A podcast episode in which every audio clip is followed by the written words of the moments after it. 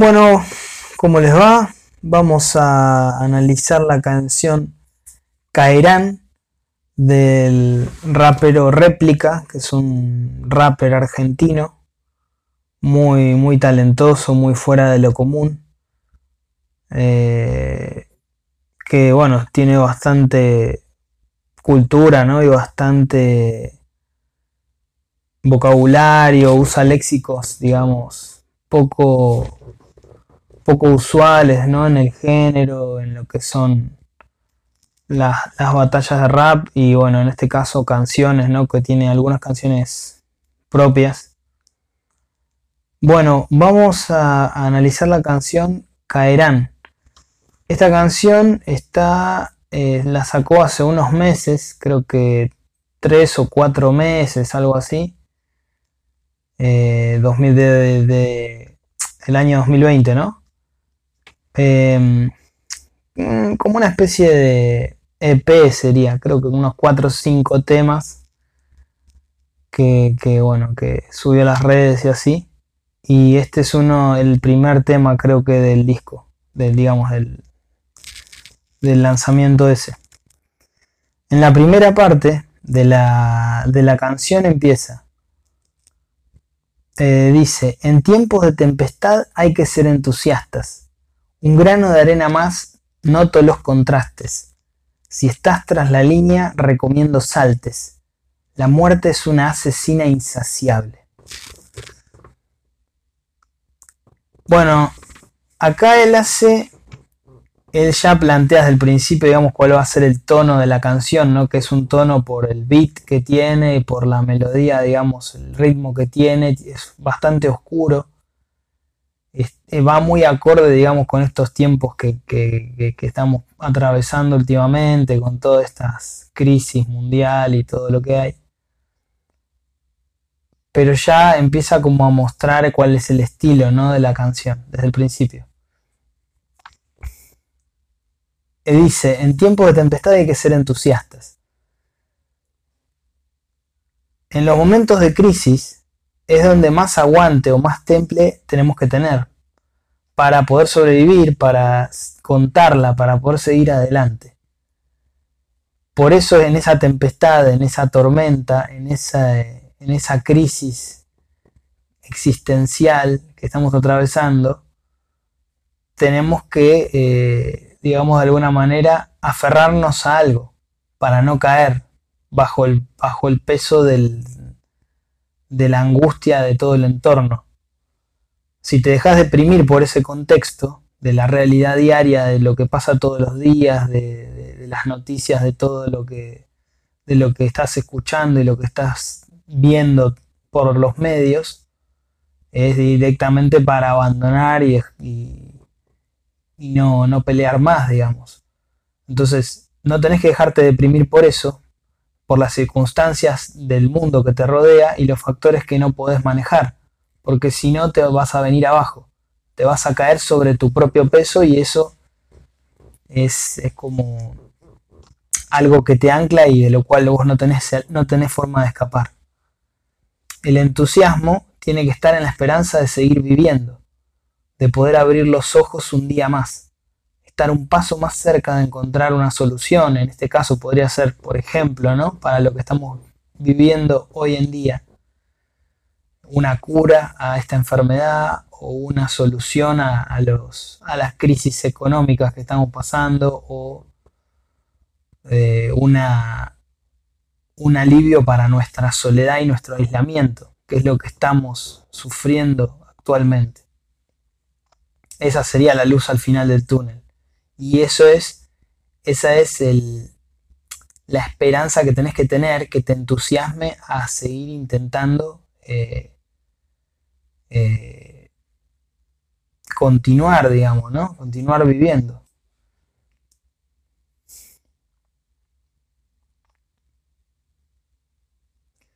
Un grano de arena más, siento los contrastes. Acá, ese grano de arena lo podemos interpretar como una metáfora del paso del tiempo. El grano de arena se relaciona mucho con un, reloj de arena, con ese tiempo que va cayendo o que, que se va deshaciendo segundo a segundo, minuto a minuto, hora tras hora, con el paso de los días. Entonces e, e, ese grano de arena puede representar, ¿no? Es como un símbolo del tiempo o como un símbolo de, todas aquellas cosas que, em, eh, que, que pasan de alguna manera inadvertidas o que nosotros estamos acostumbrados a que, a que ocurran y, y sin, sin, novedad, ¿no? Como, como los muertos que, que, escuchamos que todos los días, eh, o la, desigualdad, la pobreza que hay, la marginalidad de la gente, es decir, que, que suceden constantemente o que todo el tiempo están pasando y que se acumulan, se apilan una tras otra, pero, pero digamos como que no dejan una, huella o, no, generan una reacción de, en contra de eso, sino como que es lo que, lo que va pasando, lo que va cayendo, ¿no? el polvo que se va acumulando eh, y sin, sin respuesta de alguna manera. Entonces, ese grano de arena más es como como decir, bueno, el tiempo pasa como siempre pasó, se, sigue, eh, se sigue juntando en un rincón, pero yo noto los contrastes, es decir, es una crítica, es una crítica al... A, a ese a que todo a que todo dé igual, a que todo sea lo mismo, ¿no? que todo nos, que todo nos dé igual, que no nos importe realmente lo, que pasa a nuestro alrededor, que, no valoremos el tiempo, que no valoremos la vida, nuestra vida y la vida de los demás, que pasa, digamos, sin pena ni gloria, ni los problemas de los otros. Y entonces es poner, es fijar una posición también, porque él, que en este caso yo creo que representa no solo al, digamos, a la persona que lo está diciendo, sino que representa al artista, que puede ser cualquiera, puede ser un cantante, puede ser un escritor, puede ser un pintor, puede ser cualquiera que se exprese a través del arte, o cualquier persona sensible que, pueda ponerse en el lugar de los demás y que pueda utilizar su, sensibilidad para, para percibir algo ¿no? en, las cosas. Eh, él sí puede notar esas diferencias. O sea, todo si vos decís, bueno, un grano de arena más, eh, todos los granos de arena, digamos, generalizando son iguales. O nosotros a simple vista no vemos diferencias. Eh, no, no, pisamos la arena en una playa y no notamos qué diferencia hay entre un grano y otro. Ni a la vista, ni al tacto, ni a nada pero la, persona que es sensible y que tiene, digamos, un, una luz interior o una mirada especial, puede eh, percibir diferencias y, sutilezas en esas cosas. En este caso, en el paso del tiempo, en, en las vidas que se pierden, en la gente que, que sufre. Y eso es lo importante de la perspectiva del artista. Eso es lo que le da el valor a lo que hace. Entonces, ese grano de arena es un segundo más, puede ser una metáfora del paso del tiempo, de las vidas que caen y se pierden, de los muertos, la mentira, la injusticia que nos rodea, todas las miserias que se repiten día tras día de la misma manera, y hacen parecer que todo es igual, gris, sin salida, infinito. Pero el artista, el poeta, puede ver con, su mirada, notar esas diferencias, ver los contrastes en las cosas, encontrar en el patrón lo singular, las sutilezas. Por eso, aunque todo parece igual, y, de alguna manera el entorno, los medios, eh, nuestro contexto social, no, nos trata de hacer, eh, de, hacer llegar una imagen de que, de que todo, es, todo es lo mismo, y que, creamos en esa perspectiva, en esa forma de mirar, él puede darse cuenta, esa persona sensible, de que hay otras posibilidades, que hay otros mundos posibles, otra forma de mirar. Incluso en lo que, en lo que a, priori es exactamente lo mismo. Ni siquiera en, en, cosas que están hechas en el mismo molde son iguales. Pero eso está en que vos lo sepas mirar. Y en que no te conformes con la imagen que a vos te venden de, cómo es el mundo. Sino que vos pienses y vos analices eh, y saques tu criterio de, de lo que el mundo es para vos realmente. O de lo que puede ser.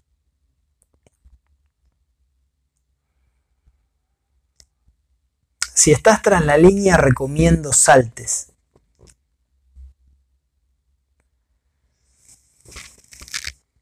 Esto, esto, esta línea, creo que puede tener que ver con, eh, digamos, haber llegado a un límite, ¿no? Pero también estar eh, de alguna manera encerrado dentro de de ciertas normas. Estar esperando en una fila que llegue tu turno. Es como una imagen que transmite el seguir las reglas o el, estar eh, contenido por una serie de reglas o de leyes. Entonces, él lo que te recomienda es que si estás eh, de alguna manera eh, acotado por ese sistema de reglas, que te salgas de ahí, que no, que no te quedes eh, dando vueltas en un círculo eh, cerrado donde te impiden ser libre o donde te, donde te, te prohíben de alguna manera que seas vos mismo o que seas genuino, sino que, que, que cortes con esa, con esa obligación, digamos, de ser de una manera y y busques tu propio camino. En la sociedad siempre hay un sistema de reglas que te está, que te está encajonando en ciertos parámetros. Pero llegado a un punto, como este punto en el que estamos, en donde, digamos, eh, de tu vida depende qué es lo que vos hagas o no, eh, tenés también que pensar eh, profundamente en si, vas a hacer, todo lo que te dicen siempre hasta, hasta el último día o si vas a tratar de, de pensar por vos mismo, de permitirte dudar, de buscar tus propias respuestas a las cosas. Eh, es como es como un consejo que te está dando y te dice sacate todos esos preconceptos o sacate toda, toda esa programación mental, salite de tu, de tu, de tu celda y trata de, eh, de, de, liberarte de todos esos pesos muertos que te atan, ¿no? No te quedes en, en la fila esperando tu turno para morir o para que te tiren al precipicio. Si no saltás, salite de ese plan. Entonces, eh, eh, es, es, ese tema, ¿no? Seguir las reglas, estar al borde de un precipicio, siendo rodeados por las fieras, la oscuridad, la muerte, la realidad que quiere encerrarte en el miedo. La única alternativa en ese caso es saltar para tratar de sobrevivir y escapar de la locura que nos rodea. Saltar para liberar tu mente, cambiar la mentalidad, mirar de otra forma, buscar la vida en la muerte, tu luz propia en la oscuridad. Trascender más allá de la miseria de la realidad. Después, la última línea, digamos, el último verso de esta primera estrofa, dice, la muerte es una asesina insaciable. Bueno, acá es un juego de, palabras, de, de, rimas que suenan muy bien y que además tienen un, mucho sentido. La muerte, como entidad, digamos, o como fenómeno, como estado de la existencia, eh, nunca se cansa de matar, de aparecer, de imponerse sobre la vida, o sea, siempre vuelve. La muerte y el caos son elementos que están sobrevolando todo el tiempo nuestras cabezas, como buitres, y usan la más mínima posibilidad para atacarte. No tienen límites, no se cansan, no se satisfacen. Son infinitos y omnipresentes. Es decir, eh, siempre están, te están rodeando y, y esperan esa, ese error o esa posibilidad, aprovechan todas las posibilidades para ganar terreno desplazando a la vida. Entonces, es como que, que tenés que tener cuidado, digamos, porque justamente eh, en cualquier momento puede pasar algo y cualquier momento pueden aparecer. Por eso es que no tenés que quedarte detrás de la línea esperando tu turno nada más. No tenés que dejar que pase la vida de largo sin vos hacer nada o sin tomarla en tus manos y tomar acción por las cosas que querés y lo que amás. Tenés que ya y cuanto antes tomar decisión y hacerte cargo de tu vida, porque si no la muerte va a venir y te la va a sacar.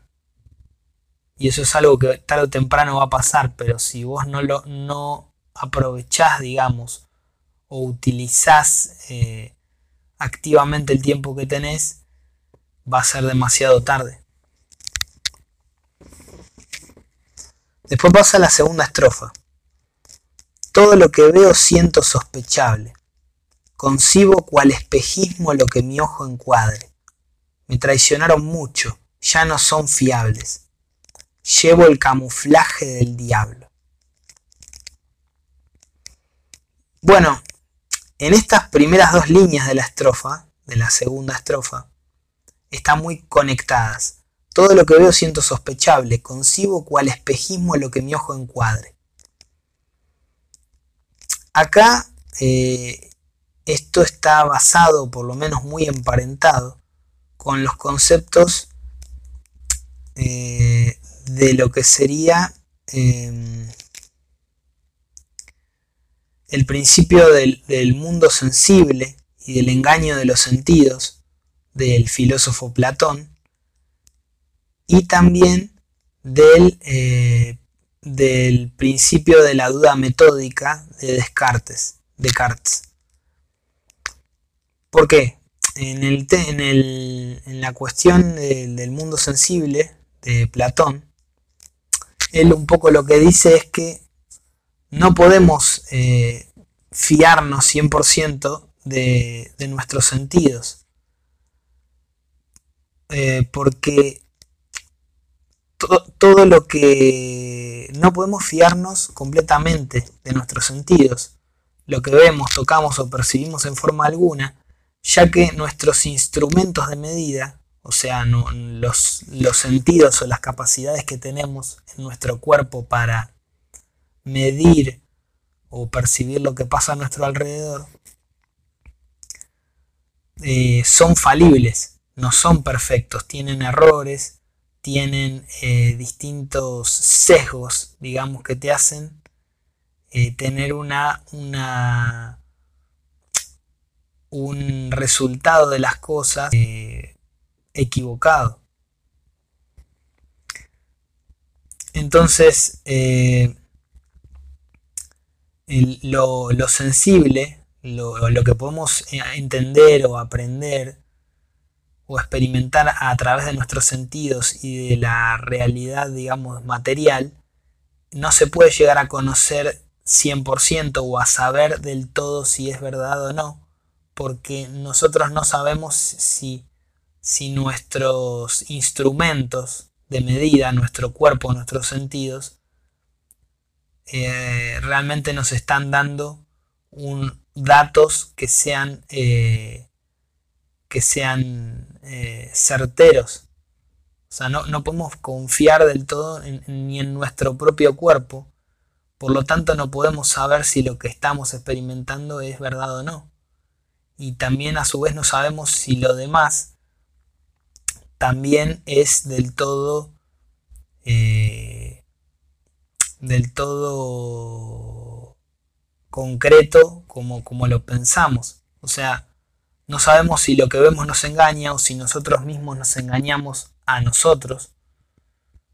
Entonces es como que de todo podés sospechar, porque no, no estás seguro de nada, en, digamos, de una manera completa. Por eso mismo, no podemos estar seguros de si lo que percibimos es real o imaginario, una simulación o una distorsión creada por nuestros defectos de visión, por nuestra perspectiva particular. El, el tema del... Por eso concebimos como espejismo lo que miramos, lo que nuestro ojo encuadra, nuestra mirada, nuestra perspectiva de las cosas, de la vida, y de las, lo que experimentamos a través de ella puede ser un espejismo, porque no sabemos si es real o no, como no sabemos tampoco si nosotros somos del todo reales o no. Entonces, eh, es muy interesante, es muy filosófico esas líneas, son muy filosóficas y te hacen pensar mucho. En cuanto a Descartes, y la duda metódica, lo que tiene que ver también porque él planteaba justamente eh, planteaba como un método la, capacidad de que nosotros dudemos de todo lo que es eh, eh, dudable. ¿No es cierto? Si vos pensás algo o ves algo o experimentás algo, y consideras que eso puede o no ser, o puede ser o no real, o ser verdad eh, de la manera que vos lo, percibís, siempre que vos puedas dudar de algo o pensar algo eh, a partir de lo que experimentás, entonces eh, es algo que, que no es del todo cierto, porque está sometido a comprobarse en los hechos.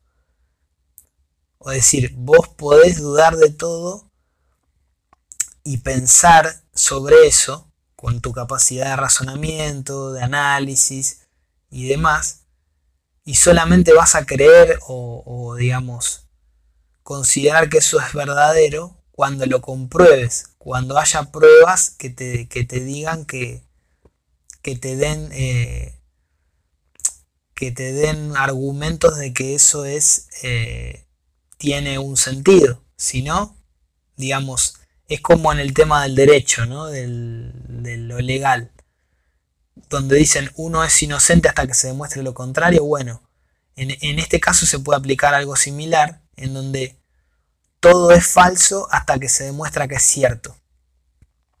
Es como, como al revés, pero se puede aplicar justamente eso.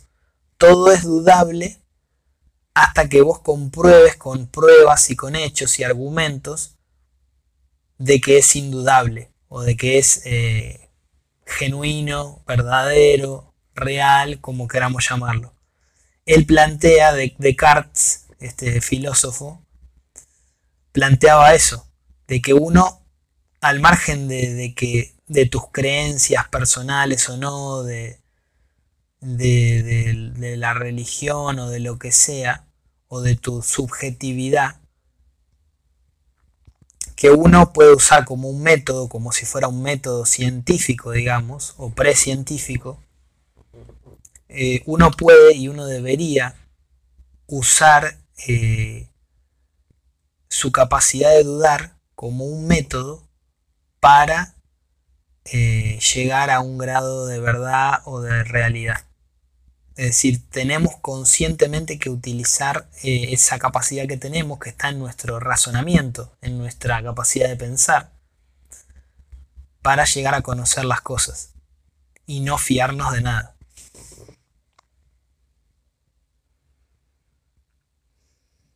Además, además, cuando dice este tema de que, de que lo traicionaron mucho, ya no son fiables, tiene que ver con esto de... Em, también por eso mismo, además de, de las dudas subjetivas o de las dudas metódicas, de, la filosofía que uno tiene de, ver la vida y de, y de analizar las cosas, también uno duda eh, o no se fía, no confía de otros, ni de lo que lo rodea, del mundo, digamos, por las experiencias o las malas experiencias que uno pudo haber pasado. Esa duda y esa sospecha tiene que ver con la desconfianza, la falta de seguridad en los demás y en uno mismo, por haber sido defraudado en el pasado, por sentir que no cumplieron con nosotros. El dolor y la frustración nos marcan la memoria y nos hace tener temor de que vuelva a ocurrir en el futuro. Ese miedo nos hace escondernos de los demás, abstraernos en un mundo interno y mimetizarnos con nuestra oscuridad. Ahí es donde habla esto de show el camuflaje del diablo. Porque como, como vos eh, no confías en nada de lo que ves, no confías en la realidad, no confías hasta ni en vos mismo y, y dudás de todo, eh, tampoco confías en los demás porque, porque te hicieron daño o te, o te mintieron, es que vos te escondes en la oscuridad del entorno vuelve también, eh, miren qué casualidad, vuelve a remitir un poco a lo que sería, podemos tomar La ciudad de la furia de Gustavo Cerati, ¿no? de Soda Stereo, donde dice, eh, solo veo en la oscuridad lo que me une con la ciudad de la furia. Acá también, acá eh, nos camuflamos en esa oscuridad, en esa oscuridad del ambiente, del entorno, que, también está dentro nuestro, en nuestra profundidad en nuestra fragilidad interior, entonces nos camuflamos eh, mm, con, con esa oscuridad. Nos mimetizamos con nuestra oscuridad, con nuestras miserias, con el contexto inhumano del sistema, con esa alienación que tiñe, digamos, la vida en la sociedad. ¿Para qué? Un poco para protegernos, para digamos, em, aislarnos de toda, de toda esa mentira, de toda esa hipocresía ¿no? de la sociedad. Y también de todas esas cosas que para nosotros son un peligro porque no confiamos, de todo eso que potencialmente es una amenaza para nosotros. Es una frase muy poética, ¿no? Llevo el camuflaje del diablo. Es como que nosotros asumimos esa oscuridad nuestra. De alguna manera como que nos dejamos corromper un poco por esa por esa oscuridad, esa depresión del ambiente, pero también lo usamos como un potencial, como un poder que tenemos en nosotros, en, nuestra, en nuestro interior, y que puede ser útil de acuerdo a cómo lo, usemos, ¿no? Eh, a ver, digamos, eh, creo que es bastante claro que mejor sería no tener que camuflarse con nada. Y mejor sería no tener que esconderse ni disfrazarse para que no te jodan o no te vean o no te hagan daño. Pero muchas veces es lo que nos queda o la herramienta de defensa que, utilizamos para zafar, digamos, de, de nuestra realidad.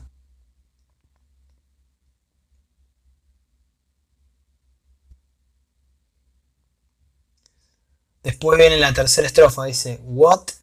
Si uso el celo es solo con el blog. No olvides visitar la Trinidad de tu interior, sin temor, la muerte es solo una transición. Recluso de lo que mi desidia decidió. Bueno, acá, acá hace un, un juego de palabras muy interesante y, toda una declaración en cuanto a la primera, la primera, eh, la primera línea de la estrofa, donde dice, si uso el celo solo con el blog.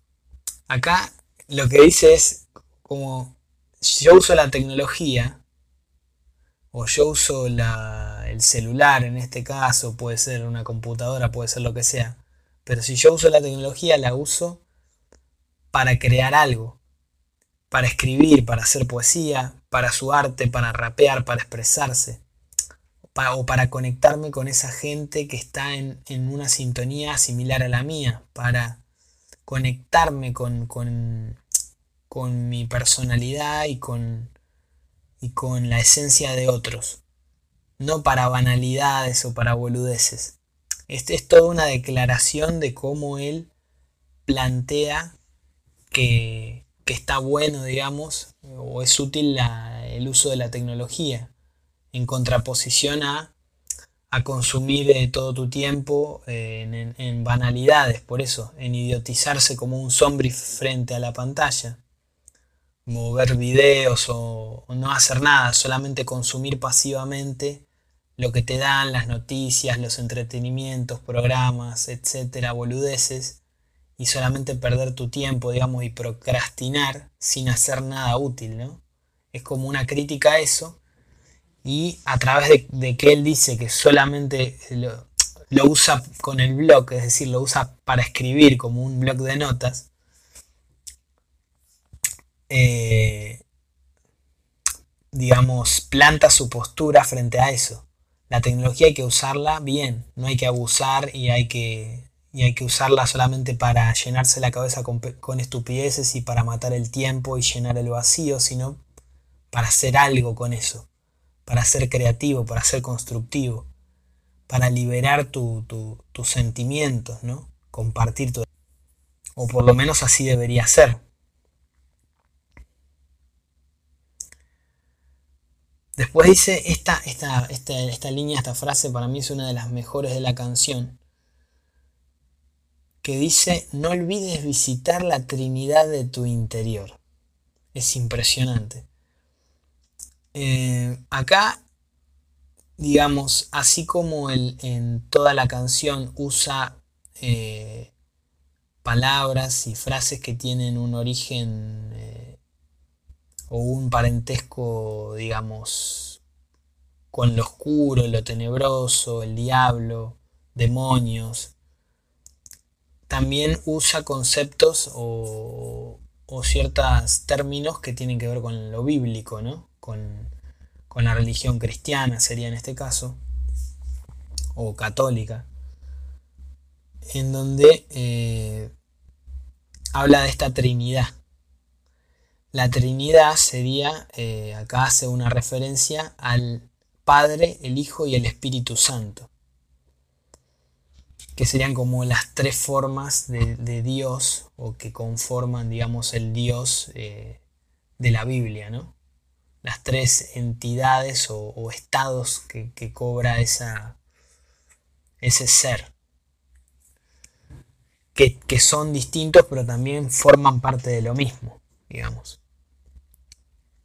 Entonces, no olvides visitar la Trinidad de tu interior. Eh, tenemos, el Él dice que, que nos acerquemos a ese interior. Entonces tenemos que mirar en lo profundo de nuestro alma, llegar al punto interior en donde nos conectamos con nuestra esencia, lo más puro que tenemos. Nuestros ancestros, mentores, influencias, serían ese padre, ¿no? Lo que representaría al padre. Por otro lado, nuestro arte, nuestros sentimientos e ideas, nuestras creaciones eh, materiales y, y espirituales, vendrían a representar ese hijo. Y la presencia espiritual o etérea que nos rodea y está presente en todas las cosas, que yo interpreto que vendría a ser o puede ser la vida como, como, un, como una entidad que, omnipresente, vendría a ser ese Espíritu Santo, el aliento de vida, de alguna manera, porque así como en, en, el principio de la canción él dice que la muerte es una asesina insaciable, podemos considerar que la muerte nos rodea todo el tiempo y está ahí esperando nuestro error, también, además de esa muerte, que evidentemente que está dando vueltas por ahí, ese caos que espera eh, su oportunidad para romper el orden establecido de las cosas, la materia, la vida y lo demás, también está, yo creo, eh, en este plano que habitamos o en este estado de existencia que tenemos, esa vida sobre todas las cosas. Obviamente sobre, eh, a través de, representada a través de todo lo que está vivo, ¿no? Pero también de todo lo que está por nacer y de todos los cambios y las transformaciones que están sucediendo permanentemente. Es decir, la vida no depende solo de vos. Vos podés morirte hoy y la vida va a seguir existiendo. Porque mientras haya alguien vivo, la vida toma forma, se va transmutando, digamos, de un cuerpo a otro y de alguna manera nunca termina tampoco. Es algo que a pesar de la muerte se permanece ahí. Entonces yo creo que tiene mucho que ver o se podría interpretar ese Espíritu Santo como el Espíritu de vida, como esa esencia vital que habita en todas las cosas del mundo y en el propio mundo en sí. Por lo tanto, eh, siempre va a haber algo que esté vivo, y, en vos también está eh, reproducir esa vida y mantenerla, digamos, alimentarla, nutrirla. Por eso es que él dice que tenemos que llegar a, a esa Trinidad, que tenemos que visitar esa Trinidad de nuestro interior.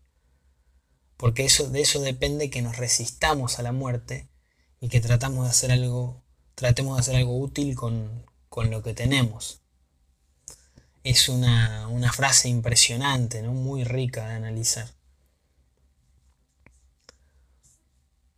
Vos lo, lo, podés justamente analizar de una manera religiosa, o sea, estrictamente religiosa, o le podés sacar también muchas otras, eh, muchas otras eh, interpretaciones al margen de lo religioso, pero que tienen un valor filosófico impresionante, increíble.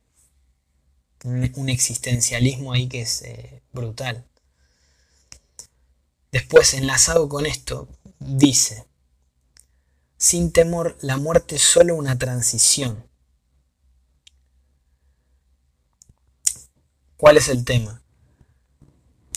Él acá lo que dice es que no tenemos que tener miedo a la muerte. Porque la muerte es una estación más de paso, uno más de tantos planos por los que estaremos en esta existencia.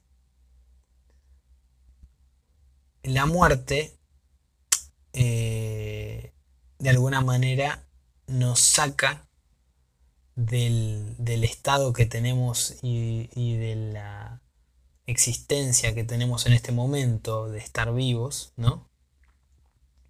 Para ir a otro lugar o cambiar a otro estado que desconocemos y que no vamos a saber hasta que no lo experimentemos. Por más de que los digan lo que nos digan, las religiones u otras personas o, lo, que, lo que pueden saber ¿no? por, por experiencias cercanas a otra gente. No lo vamos a saber hasta que no lo experimentemos. Pero, así como no sabemos qué pasa después de la muerte o al ocurrir la muerte con nosotros, tampoco sabemos qué pasó antes de que nosotros hayamos nacido. Es decir, si estuvimos en otro lado, si vivimos vidas anteriores, si estábamos en un limbo donde no había nada, si directamente no, no teníamos conciencia de nada más. Entonces, como vos no sabes eso, podés dudar justamente por todo lo que él dice antes de que todo es sospechable, podés dudar y de alguna manera podés considerar que la vida, la vida que vivimos ahora, nuestra existencia eh, consciente, no fue eh, la primera experiencia eh, de existencia que tuvimos. Quizá hubo otras, no sabemos, no podemos saber 100% si la vida que vivimos hoy es la única y la primera vida que tuvimos. Y como así como nos puede no, no ser la primera, también puede que no sea la última. Es decir, quizá vivimos antes quizá vivamos después de la muerte.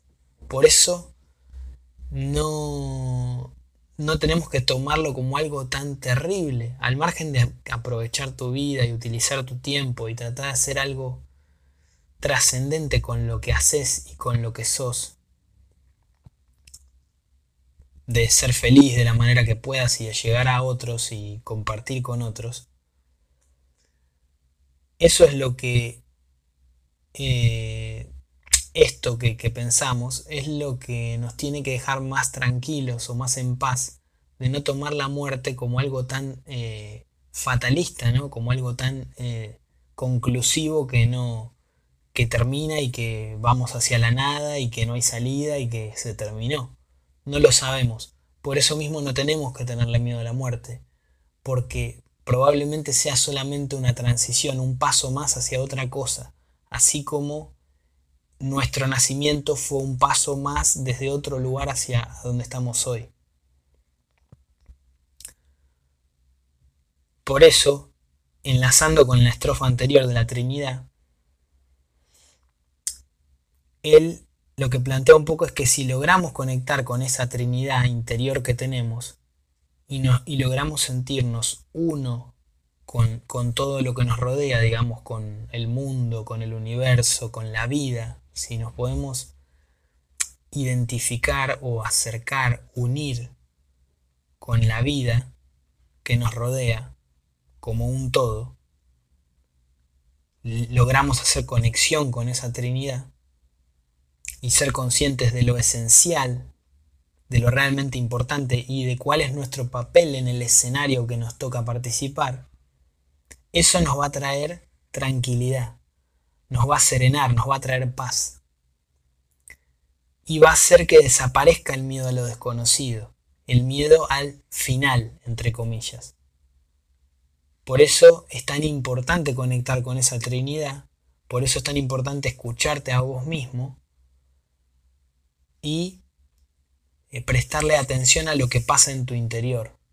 No vivir solamente en el cuerpo o en los sentidos y en las percepciones materiales o en las experiencias más crudas o más, eh, digámoslo así, efímeras o falibles de, la, de lo concreto nada más, de la rutina de todos los días, sino de entrar en ese interior tuyo también, permitirte bucear ahí para obtener esa iluminación que necesitas y esa, ese estado, digamos, de, de fluir con la vida y de ser uno con la vida, que va a hacer que puedas eh, ganar sabiduría y ganar em,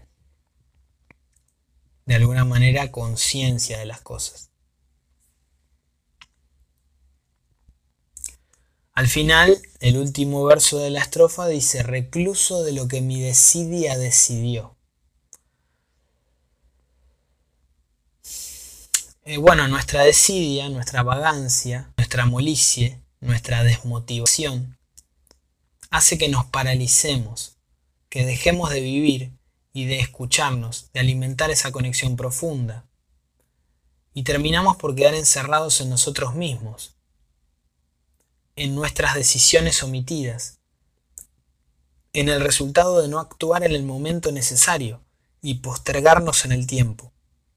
Somos el resultado de todo eso que no hicimos y la marca que dejó en nosotros. Es decir, si no tomamos decisiones, si no nos hacemos cargo de llegar a nuestra profundidad, de conocer nuestro alma,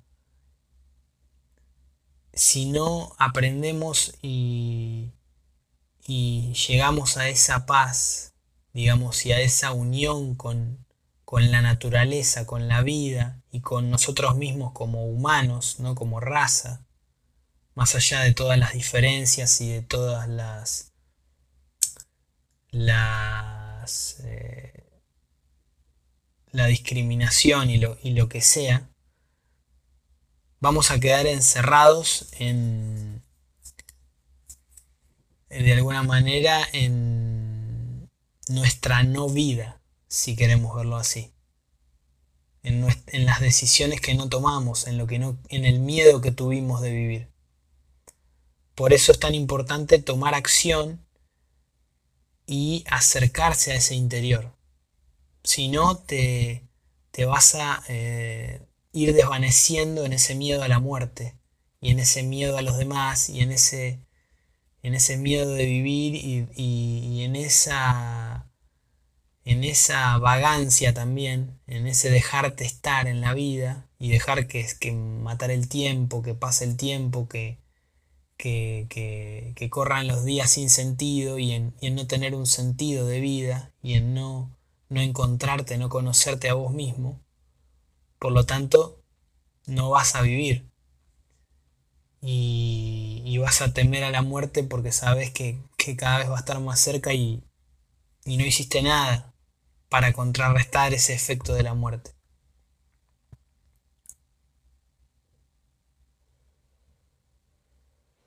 Después pasa la siguiente estrofa. Vivo insomne, los sueños se me esconden. Lonely con mis homies on the corner, killing me softly. Bueno, acá esta es una estrofa que, a diferencia de las otras, no, no tiene tanto, tanto contenido es más un juego de palabras, usa un par de, líneas en inglés.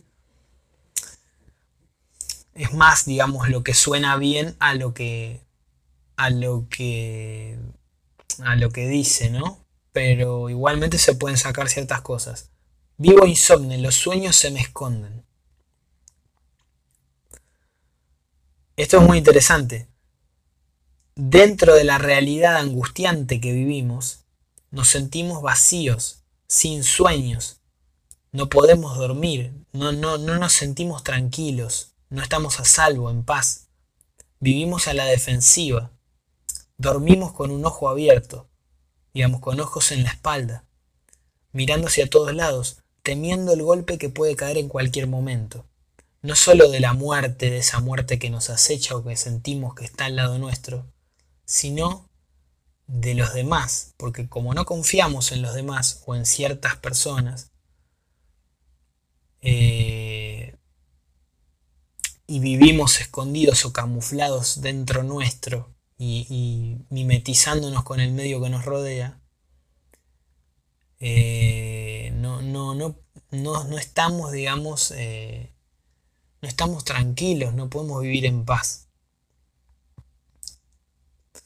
Ese golpe puede llegar de cualquier lado, de lo que no vemos y de lo que vemos, de la realidad, de las distintas personas que nos rodean, de los conocidos o de los desconocidos, y, de, todo eso que no podemos ver, de ese mundo, digamos, abstracto que, que está ahí también conviviendo con nosotros.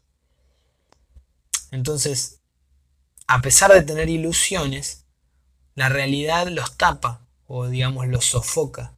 Eso hace que se me escondan los sueños, porque todos tenemos sueños, ideales, deseos, pero la realidad y la rutina eh, tan desgastante y angustiante de nuestra vida, de, lo que pasa, ¿no? nos, nos va, eh, los va tapando a esos sueños, los va ahogando. Entonces, eso hace que, poco a poco vayamos estando menos motivados a vivir y, también a sacarnos el sueño, a sacarnos el sueño y a no dejarnos dormir, a sacarnos la tranquilidad, la paz mental, porque eh, nos preocupa vivir de esa manera también. Nos acostumbramos, pero nos preocupa. No, no es normal y no, no, no está bueno vivir así. Entonces, la realidad tapa esos sueños, los esconde y te vas tiñendo de, de esa rutina, de esa tristeza. En ese estado, en ese estado de bajón, digamos, de depresión crónica que mucha gente sufre, ¿no? En esta realidad y en esta actualidad. Nos recluimos en nuestra guarida, en nuestra esquina, en nuestro recoveco personal. Entonces ahí es donde dice lonely con mis homies on the corner, que sería solitario con mis compañeros o con mis amigos en, el, en la esquina del cuarto, ¿no? En la esquina de, de, una, de, de una calle, donde sea, pero en un lugar cerrado, en un lugar aislado, para que no me vean. Entonces en ese estado nos recluimos en nuestra guarida, en nuestra esquina, en nuestro recoveco personal, con nuestros amigos, que esto es lo interesante, muy interesante. Esos amigos pueden ser reales o pueden ser imaginarios. Esos amigos pueden ser amigos eh, concretos, otra gente, otras personas que sean cercanas a nosotros, que vibren con nosotros, digamos, en una frecuencia similar, gente que tenga un, un sentido de vida que coincida con el nuestro, otras personas sensibles. O pueden ser también, cosa que es más interesante quizá todavía de verlo así, puede ser esos amigos, pueden ser nuestra imaginación, nuestra poesía, nuestro arte, nuestra conciencia o nuestra, nuestra mente. Ese es el, el amigo más cercano que podemos tener. y justamente es el que, el que está siempre con nosotros y que nos puede, nos puede ayudar, puede ser el salvavidas que necesitamos para sobrellevar toda esa angustia, ¿no?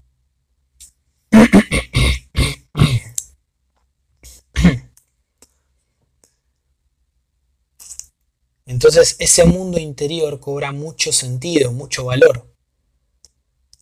Eh, el tema cuál es?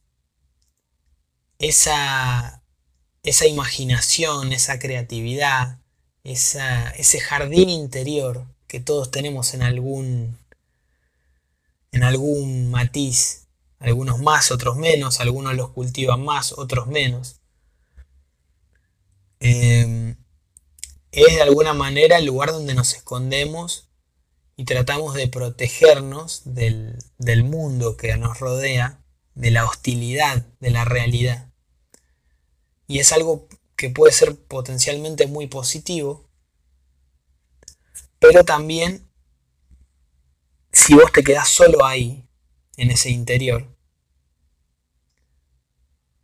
con esos amigos, digamos, imaginarios, y no lo compartís con nadie real, o no lo expresás todo eso a través de la realidad, eh, te vas muriendo lentamente que es luego la última frase, Killing Me Softly. Esta, esta línea la saca de un poco como haciendo homenaje a la canción, a una canción que ahora no me acuerdo, pero que es muy conocida, que dice Killing Me Softly with, this song. Es de una cantante, ya no me acuerdo de quién era. Pero tiene sentido también, o sea, no lo pone al azar, porque justamente si vos te quedás solo con esa con esos amigos, con ese interior tuyo y no compartís eso que tenés y no te acercás a, a una forma de expresar todo eso en la realidad de una manera más concreta o más palpable, de hacer llegar el mensaje a otros, como por ejemplo a través del arte, si solo te lo quedás para vos, solo te quedás con eso, eh, escondido en ese refugio, te vas oxidando, te vas deshaciendo, muriendo lentamente, desvaneciéndote. Aún todavía que estés medianamente resguardado en esa imaginación, o que no, no pierdas del todo la fe, digamos, eh, o que te mantengas, digamos, en pie de alguna manera en, dentro de esa trinchera personal, eso eh, no te va a salvar, no te va a ayudar a, llegar a, a una vida totalmente plena, porque así como es muy importante acercarte a tu interior y estar conectado con vos, también es importante vivir a través de las experiencias que tenés en la vida, porque si no lo haces, te estás viviendo una parte de la historia, pero te estás perdiendo lo demás. Y así como hay mucho eh, de espiritual en, lo concreto, también hay mucho, muchas cosas concretas que sirven para expresar esa espiritualidad. Y son experiencias muy ricas, muy importantes que también tenés que utilizar. No podés eh, no vivir solo en, el alma fuera del cuerpo. Como tampoco puedes vivir solo en el cuerpo sin utilizar tu alma. Tenés que buscar la mejor combinación entre ambas cosas. Y de eso se trata llegar a una plenitud y a una felicidad. Por eso mismo eh, es es una trampa también quedarse solo recluido en, dentro, de vos, dentro de vos mismo. Tenés que buscar una manera de, de romper con ese, con ese juego.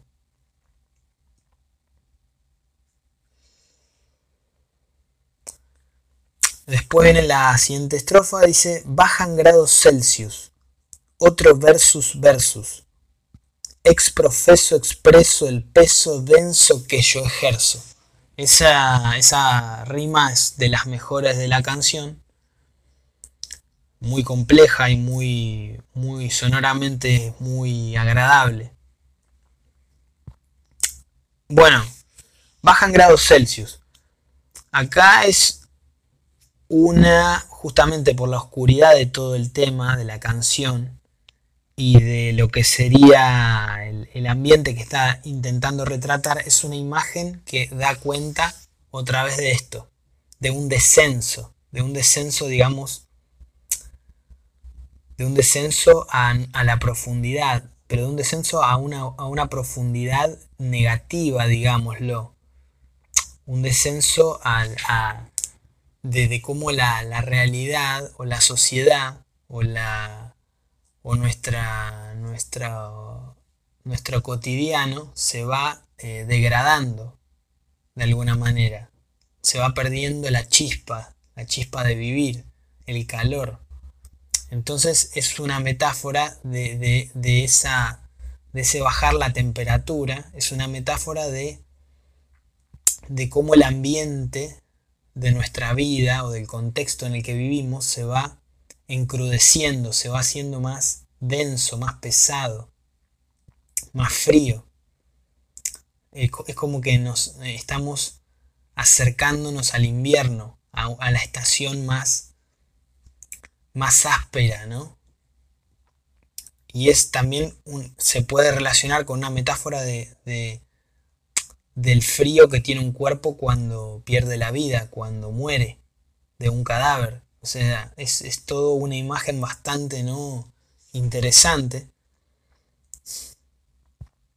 Y eh, justamente en esa caída, en ese descenso de temperatura, nos, nos vamos enfrentando, volvemos a enfrentarnos con la realidad, con la, con la tragedia y sobre todo con nosotros mismos, que es ese versus versus, otro versus versus.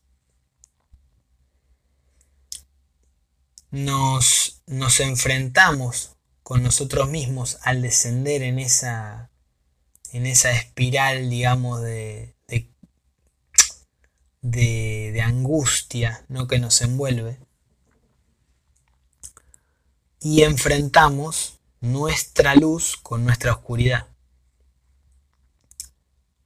Nuestra esencia, eh, nuestro nuestro jardín interior, nuestra Trinidad, contra todo aquello que oscurece el alma, contra el miedo, contra la frustración, el, odio, la angustia, el prejuicio y todo lo que nos hace más inhumanos, que está en el entorno pero también está en nosotros.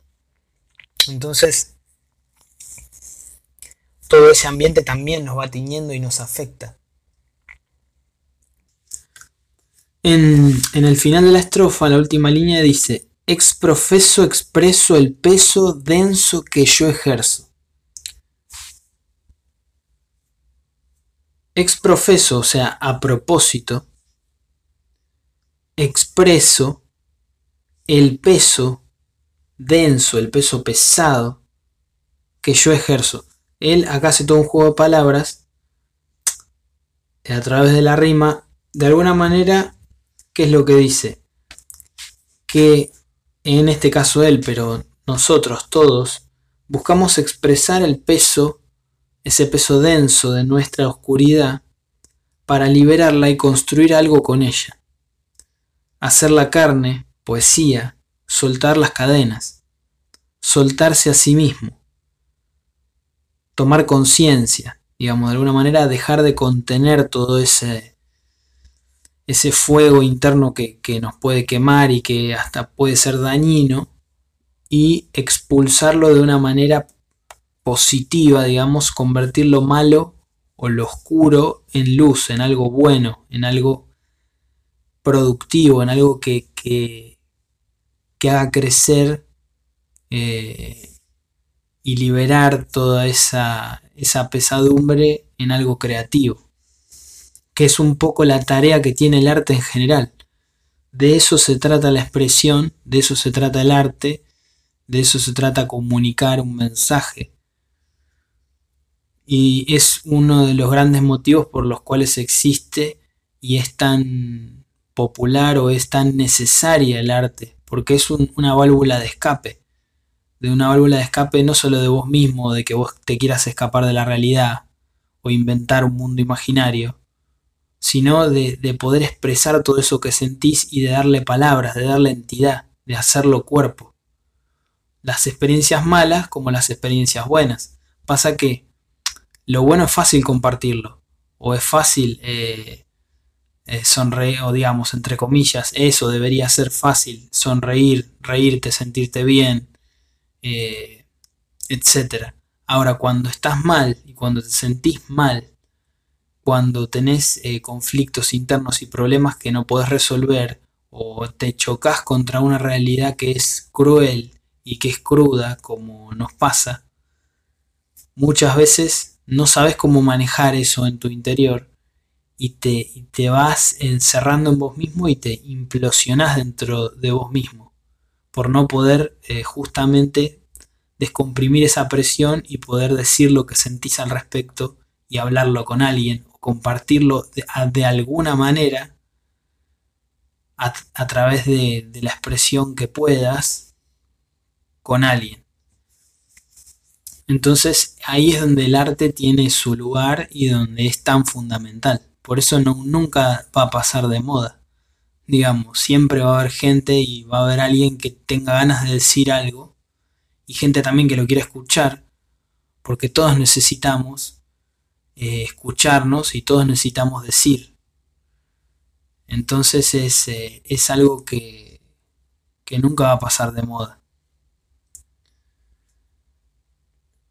El tema cuál es? Eh, también es, tiene una dualidad acá, porque vos buscas expresar la densidad del peso de esa oscuridad que tenés, pero al mismo tiempo vos la ejerces sobre vos misma oscuridad, pero esa oscuridad, quieras que no, también vos la estás eh, alimentando de alguna manera. No, es solamente, bueno, tengo una carga y la libero, sino que yo libero esa carga, pero yo también hago peso para que esa carga me hunda. Es como que uno no es solamente un pasajero o un o digamos un espectador en todo esto, sino que vos también tenés tu, tu cuota, digamos, y tu parte en que las cosas eh, un poco sean así, de que tu realidad sea así. No es solamente que depende de, lo externo, sino que vos también tenés ahí eh, una fuerza que ejerces y que a veces vos mismo te hundís bajo esos pesos. O vos, o vos alimentás y creás esa, esa densidad, ¿no? es, es algo complicado, ¿no? De, complejo de resolver. Después pasa a la siguiente estrofa. Nace el trance. Ser falso no es equivocarse. Todo es un conflicto o una clase. Días de frustrarse fácil. Esta estrofa es muy, muy potente. A ver, nace el trance. Vivimos eh, de alguna manera en un piloto automático, como en un trance arreados por la tecnología, las noticias, las leyes, las reglas, las mentiras de los medios, la versión de la realidad que nos muestra. Estamos domesticados, confortablemente adormecidos. No en palabras de, de Pink Floyd, podríamos decir. Es ese trance, o ese nacimiento del trance, que él dice, puede tener que ver con esto con estar eh, zombificados, digamos, en, un estilo de vida que nos lleva puestos y que nos hace eh, hacer lo que, lo que otros quieren de nosotros, en donde no tenemos un control real de nuestra propia vida y nos dejamos llevar también por eso. Nos acostumbramos a eso, acatamos las órdenes, las reglas y eh, así vivimos de alguna manera, eh, vivimos sin vivir, vivimos en piloto automático. yendo a una velocidad crucero, digamos, donde, donde los, los controles y los mandos y los parámetros los están eh, diagramando otros por nosotros, pero donde nosotros no, tomamos realmente eh, decisiones eh, importantes sobre el curso de nuestra vida. Otra manera, otra manera de, interpretarlo, que ya es distinta, podría ser también ese trance. No creo que se refiera a eso, pero yo lo puedo interpretar también. Ese trance puede ser el trance en el que entra el, el artista o la persona sensible como también se puede, se puede pensar en un trance de, un, de alguien que está consumiendo una droga, bueno, el trance en el que puede entrar el artista por la adicción que le genera expresarse a través de su arte. Entonces el arte para el artista es como una droga y es eso que lo hace, eh, lo hace eh, caer en un estado, entrar en un estado de flujo en el que siente y existe sin pensar. Vive el aquí y ahora, lo que vendría a ser el carpe diem. Es como cuando nosotros entramos en eso que nos llena, en eso que nos acerca de alguna manera a nuestro interior, a nuestra trinidad, podemos llegar a esa, esa paz interior, a, ese como perder el ego, perder... Eh, perder la conciencia de nosotros mismos, que no nos importe, digamos, nuestra individualidad y de alguna manera fundirnos con eso que estamos haciendo y fluir a través de lo que estamos haciendo, de la vida que somos en ese momento. Entonces, ese trance, ese sería un, un trance positivo, ¿no? Sería justamente el trance que nosotros deberíamos buscar para poder enriquecer nuestra vida. Diferente a la primera interpretación que era que el trance es, vivir en piloto automático eh, sin control de tu vida y sin de alguna manera resignado a, a que no puedes hacer más que eso y, y hasta quizá no darte cuenta de que te están manipulando. Son dos interpretaciones totalmente distintas, pero bueno, también se puede llegar a interpretar esa línea de esa manera. Bueno, siguiendo con la primera interpretación, de la vida en piloto automático, nace el trance. Ser falso no es equivocarse. Esta, esta línea engancha con esa anterior del trance. Ser falso no es equivocarse. Acá yo en un primer momento cuando lo escuché o cuando la leí digo, ah, bueno, esto puede ser positivo, porque yo, yo que pensaba, decía, eh, cuando uno se equivoca, uno a veces se equivoca, eh, y, por, por, equivocarte vos no sos falso. Es decir, eh, todos tenemos errores, a veces nos equivocamos, a veces nos equivocamos tratando de agradar a alguien o de quedar bien o de mostrar una cara nuestra que es más, digamos, atractiva o positiva. Y podemos, puede ser que eh, por intentar hacer eso y, equivocarnos, otros piensen que nosotros somos falsos. Y eso no necesariamente es así.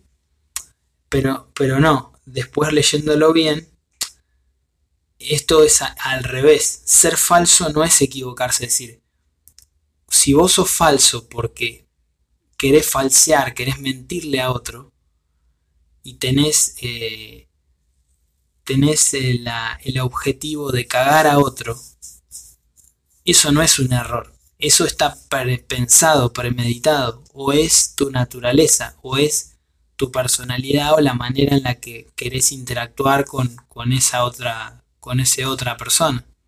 En este caso es esto, el trance en el que nos están metiendo y, la vida en piloto automático y, y, demás, ese trance está generado por, por todo ese discurso que, que, nos, que nos meten desde afuera, que la sociedad, digamos, te, te mete a la fuerza. Y es un discurso de mentira, es un discurso falso que trata de construir un relato de las cosas para, para tenernos agarrados, digamos, de algún lado y poder llevarnos de las narices a donde les conviene. Pero eso no es un error, no es que se equivocaron. Eso está planeado o está pensado, o por lo menos detrás de, de eso está la intención de que nosotros nos comamos el verso. No es un error. Entonces, esa mentira, esa manipulación, que el entorno aplica sobre nosotros no es una equivocación porque está planeada, está pensada para que caigamos en ella y la creamos cierta. No es un error porque es la manera en la que otros viven, es su filosofía de vida. Entonces, ¿cuál es el tema? Eh, es, lo que tenés que darte cuenta un poco. Eh, te, van a tratar de vender la moto de que, bueno, nos equivocamos, eh, no va a volver a pasar, tuvimos buenas intenciones y en el fondo muchas veces las intenciones siempre fueron malas, siempre fueron de decirte algo para cagarte, para que lo creas y más fácilmente convencerte de que tomes ciertas decisiones o de que aceptes ciertas decisiones que ellos van a tomar. Ahí está la cuestión. Después de esta siguiente frase, todo es un conflicto o una clase. Bueno, acá hay evidentemente una, una postura ¿no? que tiene eh, eh, justamente remite a este tema de la lucha de clases, ¿no? del conflicto, de la lucha de clases, del conflicto de intereses, que vendría, supongo yo, acá lo debe tomar de Marx, del marxismo o de, o de estas escuelas, digamos, eh, de pensamiento ¿no? filosófico, político, ¿no? que, que enlaza todo esto. Pero al margen de eso, digamos, aunque no lo hubiera sacado de ahí, es fácil ver, no necesitas ser ningún político, ni ningún filósofo, ni, ni estar instruido en política, ni ser de izquierda, ni, ni nada eh, que se le parezca para... para no, no es muy difícil darte cuenta de que la sociedad está dividida en clases o que está dividida en grupos eh, sociales que tienen distintos intereses y que, y que tienen distinto poder. Es decir, no, no somos todos iguales en la sociedad, no, no nacemos de, ni, ni, vivimos, ni tenemos las experiencias eh, de vida que, otros tienen. Hay gente que tiene mucho poder, mucha influencia y que son eh, los grupos minoritarios, que son los que concentran eh, eh, concentran las riquezas y son los que terminan de una manera u otra decidiendo tu futuro y la vida de todos, de la mayoría que no es tan pudiente. Entonces eso se ve bastante fácil, no necesitas ni siquiera leer a nadie, ni, ni, ni estar a favor de, ni, de la, ni de la izquierda, ni del socialismo, ni del comunismo, ni de nada. Eso te puedes dar cuenta sin demasiada complicación, ¿no? Acá remite a eso, habla un poco de eso y, y, lo define muy bien, con una línea solamente. Todo es un conflicto de una clase. Es decir, nosotros vivimos en una lucha de fuerzas desiguales, donde hay clases dominantes y otras oprimidas. Cada uno tira para su lado y representa sus propios intereses sociales. Por lo tanto, nuestra existencia es una expresión de esas diferencias a través de todo lo que hacemos, pensamos, decimos, sentimos y actuamos en la sociedad. Eh, eh, digamos, eh, todo lo que vos hagas dentro de, la existencia que tenés en este sistema social que, vivimos, digamos, en la mayoría del mundo, que, digamos, no, no es por nada, pero es el capitalismo. O sea, el sistema que impera es el capitalismo, salvo algún que otro país, pero en general es así. Dentro de este sistema social, esta forma de organización de la sociedad, eh, moderna, urbana, ¿no? Como de las ciudades, eh, eh, hay un conflicto permanente. Y todo es un conflicto. Porque en todo hay una discusión de, digamos, de, quién se lleva la mejor parte, de, quién reparte y de, y de qué te queda a vos o qué no te queda. Y si vos querés, eh, no estás de acuerdo con eso, vas a tener que salir a luchar o a pelear por eso o a, o a discutir eh, para ver cómo haces para, resolverlo. Es decir, no queda otra. No hay, no hay medias tintas, digamos. No hay. No, no se puede resolver las cosas por medio de. de la. no sé. De, de, pedirle por favor a alguien o de. o de mandar un mail o de escribir un comentario en. en un blog o en un o en una red social.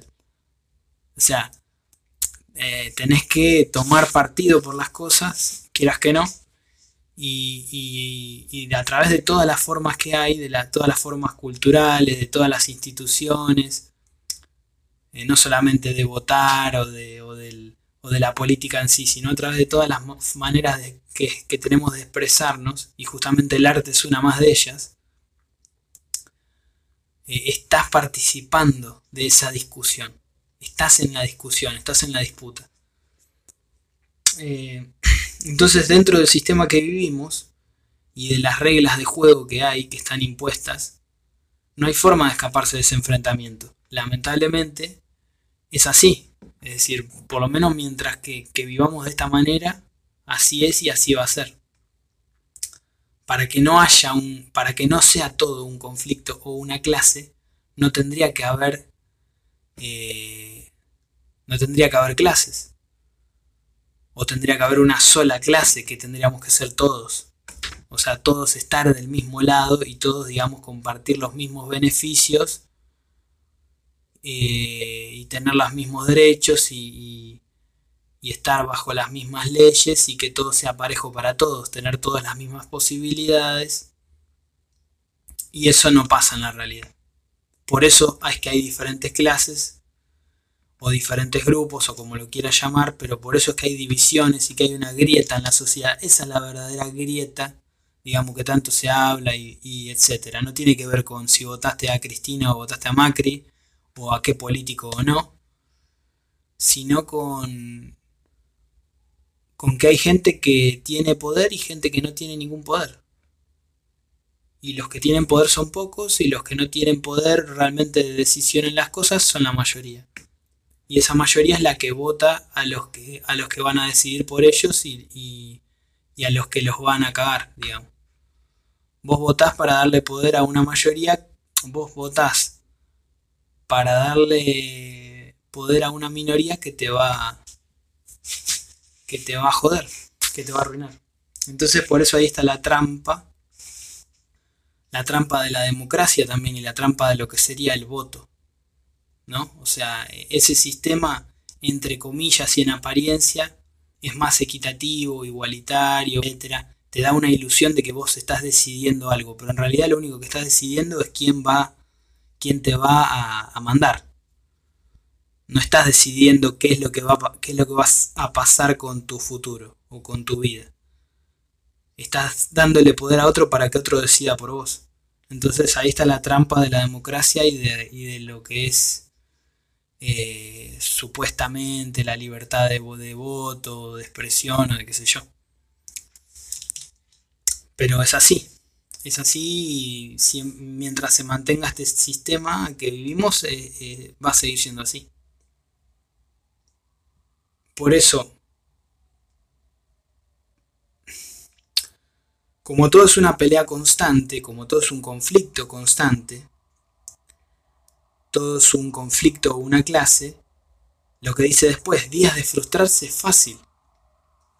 Es decir, como todo es una pelea constante, como vivimos a la defensiva, desconfiando de todos, eh, sin saber si lo que vemos es real o es imaginario, eh, eh, entonces la frustración de una vida vacía o sin esperanzas es común. Frustrarse es común, deprimirse es común, porque lo que vivimos en, esta realidad, por lo menos hasta ahora, es bastante, bastante negro, bastante pesado. Eh, digamos, saber que tenés que estar viviendo a la defensiva, defendiéndote de los demás, de, tanto de lo, de lo, real como de lo imaginario, eh, y, no puedes confiar, digamos, del todo en nada, porque también hay todo un sistema que, va en contra tuya, ¿no? Entonces, es, eso es frustrante. Días de frustrarse, días en los que realmente no quieras saber más nada de nada, o quieras escaparte de la sociedad, o irte a otro lado, o irte a vivir a una isla, no sé, cambiar el chip o directamente desaparecer del, del mapa, es común es algo común. Justamente es común porque todos los días comprobamos que las cosas no cambian, que la sociedad sigue siendo igual, o peor, que la indiferencia y la injusticia aumenta, y que no encontramos nuestro lugar. No somos escuchados. No solamente que no somos escuchados por, los demás en general, por, por nuestros pares, que también nos tienen miedo o desconfían de nosotros y que, que viven también a la defensiva de nosotros, justamente por esa grieta que está, que está diagramada,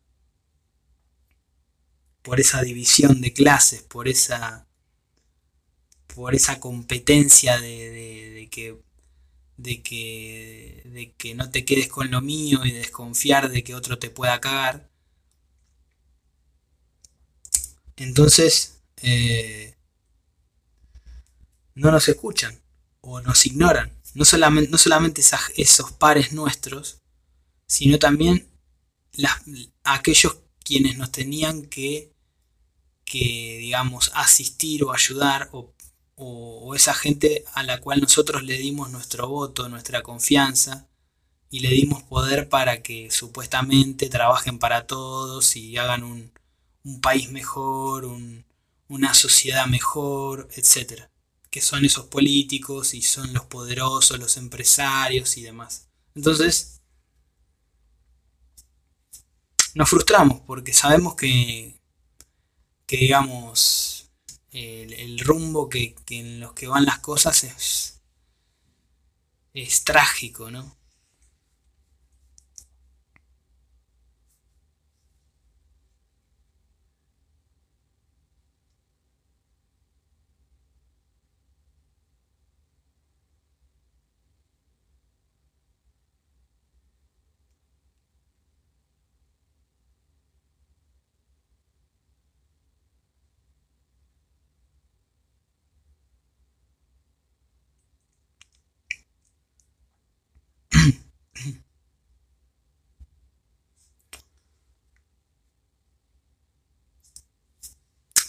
Después pasa otra estrofa. Los pobres se hacen más pobres, ricos sin misericordes. En este orbe la mayoría de los muertos mueren disconformes. Bueno, esto es, también es una, una estrofa muy pesada, ¿no? Muy densa. Y, sigue hablando de lo, de lo que estaba la estrofa anterior. Los pobres se hacen más pobres, ricos sin misericordias. La desigualdad de, base que hay en la sociedad crece conforme pasa el tiempo y hace que aquellos que son pobres queden cada vez más marginados de la sociedad. O sea, es no, no pasa de que alguien pobre la mayoría de las veces eh, con el tiempo pueda mejorar y, eventualmente pueda salir de la pobreza. Si naciste en la pobreza, tenés que tener mucha suerte, incluso ayuda del Estado, pero durante mucho tiempo, tal vez durante toda tu vida, para que puedas salir de eso. Es muy difícil reinsertarte en la sociedad y dejar de, vivir en la pobreza cuando vos toda tu estructura vital y social, tu familia y, tu cabeza ya nació en la pobreza. Es muy difícil que eso, que eso ocurra. No es imposible, pero como realmente nadie te ayuda y a los pobres solamente se les dan chirolas y se le dan limona para que sobrevivan y nada más, eh, no van a poder cambiar su estructura de vida. Eh, por eso es que eh, aquellos que, que son pobres, o que la mayor parte de su vida fueron pobres, lo más probable es que, es que sigan siendo pobres y mueran en la pobreza y que cada vez sean más pobres y, tengan más carencias mientras más pase el tiempo, porque esa desigualdad y esa grieta se va ensanchando, no se achica. La tendencia es que eso se va, se va, la distancia se hace cada vez más grande entre los que tienen mucho y los que no tienen nada o tienen muy poco o apenas sobreviven. La tendencia de vida del pueblo es a empeorar. La pobreza genera más pobreza, falta de cultura, educación, valores. El sistema que digamos que nos rige, el Estado, el sistema social en el cual estamos inmersos, incrementa y reproduce esa indigencia, esa pobreza. Y la gente con poder, con dinero, con influencia, aborrece cada vez más a esos pobres. Por eso esos ricos son inmisericordes. Esos tipos no te van a tener piedad, porque no les importa nada tu vida. Ni la vida tuya, ni, la vida de la mayoría de la gente. Solamente de, aquellos quienes son sus amigos o, o sus contactos o sus negocios o poderosos y políticos, no gente como ellos. La gente común es otra cosa. Ellos no, no les importa y hasta te pueden odiar. Y más todavía a un pobre que para ellos es simplemente un eh, alguien que no debería existir o que, que, sáquenmelo de la vista porque no lo quiero ver. Entonces eh, esa diferencia, esa brecha se hace cada vez más grande. La desigualdad, digamos, eh, que está instalada se acrecienta con el paso del tiempo. En este orbe la mayoría de los muertos mueren disconformes. Esa, frase es genial y justamente habla de esto. Eh, aquellas personas que mueren padeciendo esas carencias, que se van de este mundo tristes por no vivir una vida eh, se van del mundo tristes por no poder vivir una vida digna. Justamente, se van disconformes. La mayoría de los muertos, nosotros mismos, quizá en su momento cuando muramos,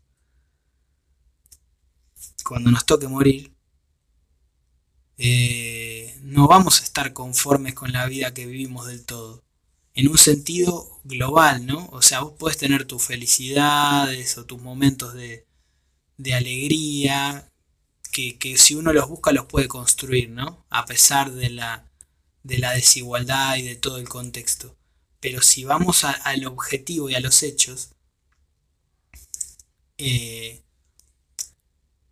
la mayoría de la gente no vive una vida feliz o una vida plena y, te está tranquilo o está satisfecho con la vida que, se vive y, la, y el estilo de vida que, que se tiene en general. es una realidad que más o menos todos la pueden ver, ¿no? Entonces esa gente que muere, que, son estos pobres, justamente los que más sufren esta, esta crudeza de la vida, se van de ella tristes por no poder vivir una vida digna, por no recibir ayuda, por sentirse aislados, exiliados del resto de la sociedad, como si fueran enfermos, invisibles. Estas personas son aquellas que vivieron toda una vida apartados, en una especie de cuarentena virtual, tanto que se habla de la cuarentena ahora con este tema del coronavirus y demás. Esa es la gente que verdaderamente vivió en cuarentena y que sufre la cuarentena y que la sufrió desde siempre, no solamente un par de meses o un año. Esa gente vive tirada en las calles, vive como puede, eh, a la buena de Dios y de que alguien le tire una moneda, pero esa gente realmente es invisible, son las verdaderas personas invisibles y, digamos tratadas como enfermos, como enfermos terminales, como gente sin futuro que, digamos ya está perdida en la vida, que ya no, no hay nada que hacer por ellos. Eh, eso es la, gente que verdaderamente vivió una cuarentena eh, virtual, porque, porque no es que están encerrados en un, en un campo de concentración necesariamente. O sea, pueden caminar, pueden, pueden ir y venir, pero están encerrados en un, digamos, de alguna manera, imaginariamente, por, eh, por la indiferencia de, los demás, por la indiferencia que, que, no solamente tenemos, tiene la gente normal o la gente común, sino también el propio Estado y la propia sociedad como, como entidad, digamos, que, que, no los asiste, o que apenas si les da algo es para figurar y para, para vender humo, pero no realmente para ayudarlos a que salgan de eso.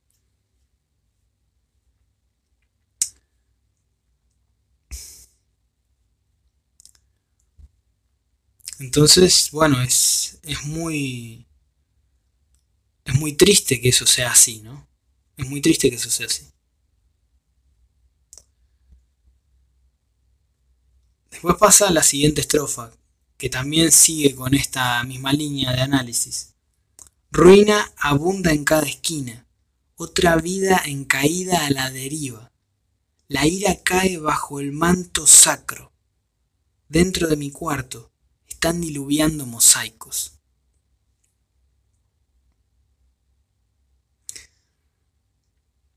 Bueno, esto es simplemente una descripción cada vez más, digamos, cada vez más específica, digamos, o literal de todo esto que venía hablando. La ruina abunda en cada esquina.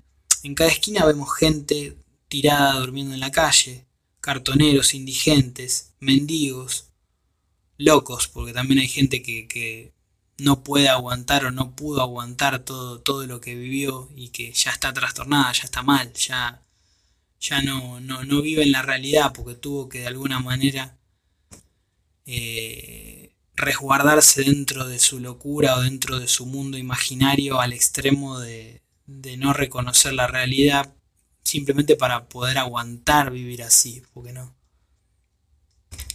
Porque es muy, muy difícil vivir así. Años en la calle. ¿Cómo haces? Bueno, eh, es toda esa gente, ¿no? familias enteras tratando de sobrevivir a base de la caridad de alguien. Que esa caridad no es solamente el que te da una moneda o un billete a alguien en la calle que pasa, que se apiada de vos y que está bien, puede servir de algo, pero es también más que nada y sobre todo, que es lo peor, la caridad del, Estado, porque el Estado hace caridad con esa gente. Eh, algo de plata, aunque de un plan o una beca o alguna cosa.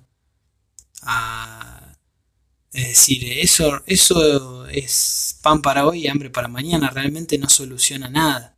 Lo único que hace es darte un día más de vida. Hasta ahí. Y bueno, y después arreglate como pueda, digamos. Un par de días te doy. Después, no sé, viste, chao.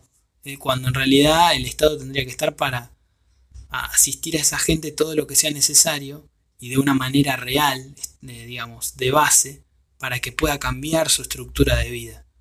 No, bueno, un día te doy un regalo y chao, nos vemos. O te, te regalo un chupetín y nos vemos. No, no es así.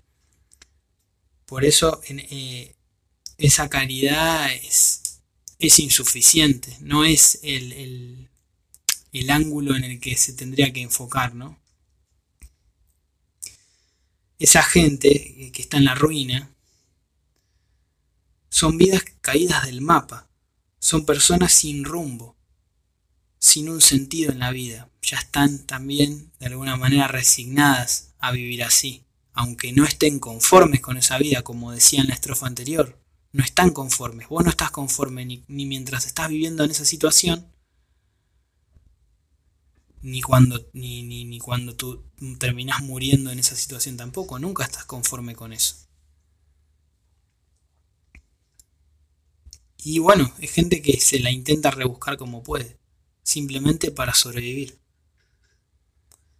Son almas en pena, que solo pueden aspirar a comer un día más, despertarse mañana, para seguir en la misma historia. Su futuro tiene un destino negro. Ellos saben que no tienen salida. O sea, eh, de alguna manera es como si fuera un purgatorio esta realidad que viven que mucha gente vive. Es, una especie de infierno en la tierra porque imagínate vos, eh, estás, eh, estás atrapado en un, en un bucle que, que sabes que no lo podés cortar porque no, no tenés herramientas para poder resolverlo donde la mayoría de la gente te ignora, donde casi nadie te ayuda, donde mucha gente incluso te odia o te detesta, no te quiere ni ver le gustaría que desaparezcas de ahí, no le importa dónde vayas, pero que no estés ahí. Entonces, es muy difícil. Realmente es muy difícil. Y están atrapados en eso.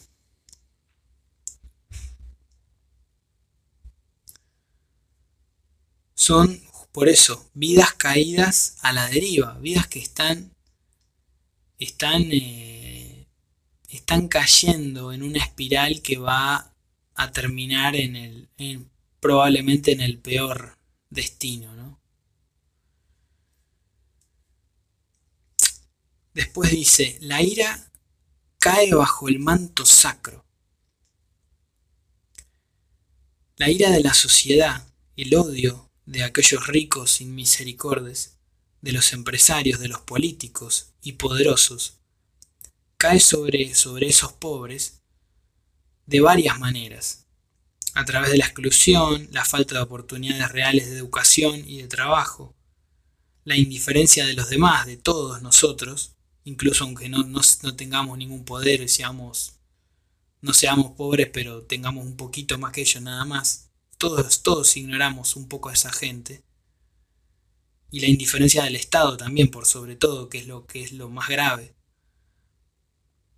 La represión de las fuerzas del orden, es decir, la policía que está ahí para, para sacarte de la calle y mandarte a otro lado para que no jodas ahí, pero que no te ayudan, o sea, no les importa en realidad tampoco cómo estés. O sea, están ahí para reprimirte y para, para joderte, no están para ayudarte ninguna, ninguna institución está para ayudarte, para ayudar a esa gente pobre. El hacinamiento en barrios marginales. O sea, son todas las formas a través de las cuales cae la ira, la ira de la sociedad sobre esos pobres, sobre esa gente. Y una de esas formas, justamente, es lo que dice en esta línea el manto sacro una de esas formas de, de, castigo que hay es a través del castigo divino. Es un castigo que está vestido en ropajes de religión, camuflado a través de la religión y de mensajes bíblicos o de mensajes supuestamente de amor y paz y de la vida eterna y, etcétera en donde el mensaje de fondo que transmiten esas doctrinas es el de mantener a los pobres como mascotas. Tirarles un hueso, una caridad, una limosna, para que sobrevivan con lo justo un día más, pero sin la intención real de cambiarles la vida. En el fondo, estas religiones, que no es solo una, pueden ser todas, todas las que lucren y los utilicen, en el fondo los utilizan. Los utilizan y los desprecian porque los consideran inferiores. O sea, no somos, a diferencia de como dice la Biblia, no somos todos iguales ante Dios. Eso es una historia que te cuentan para que, digamos, de alguna manera no te sientas tan mal con la vida que estás llevando y de alguna manera un poco te, bueno, te acostumbres a que esta es la que te tocó y, y digamos, hacete a la idea de que vas a, vas a tener que vivir así, en la pobreza y en la carencia, y conformate con lo que yo te, con lo que te puedo dar y, listo. Y, un poco es también esa filosofía de, que bueno, que hay que ser frugal, de que hay que, de que hay que ser, eh, de que hay que ser pobre o de que es cool o está, no, no está tan mal ser pobre porque si sos pobre y, sufrís carencias en la vida terrenal, eh, vas a tener un. vas a ser mejor visto o escuchado o tener un lugar en el cielo por, por haber sufrido en la tierra. Eso es medio un verso, es decir, puede o no pasar, nadie lo sabe, pero probablemente te lo dicen para sacar provecho de eso y también para ir, irte un poco adoctrinando mentalmente a que creas en eso y a que seas más dócil ante todas las, injusticias que se sufren en la vida real, ¿no? Y que sufrimos en la sociedad. Entonces, de alguna manera es eso, el castigo, la ira cae bajo, bajo un disfraz divino o religioso. O sea, se usa, digamos, la excusa de Dios o de una religión para meterte el sablazo y domesticarte a que sigas esos preceptos y a que, y a que te la banques. Bancátela. Vos vivís para aguantar. Vivís para aguantar eh, lo que venga. En el, mal sentido. En el sentido de, bueno, acostumbrate a que tenés que vivir así y punto.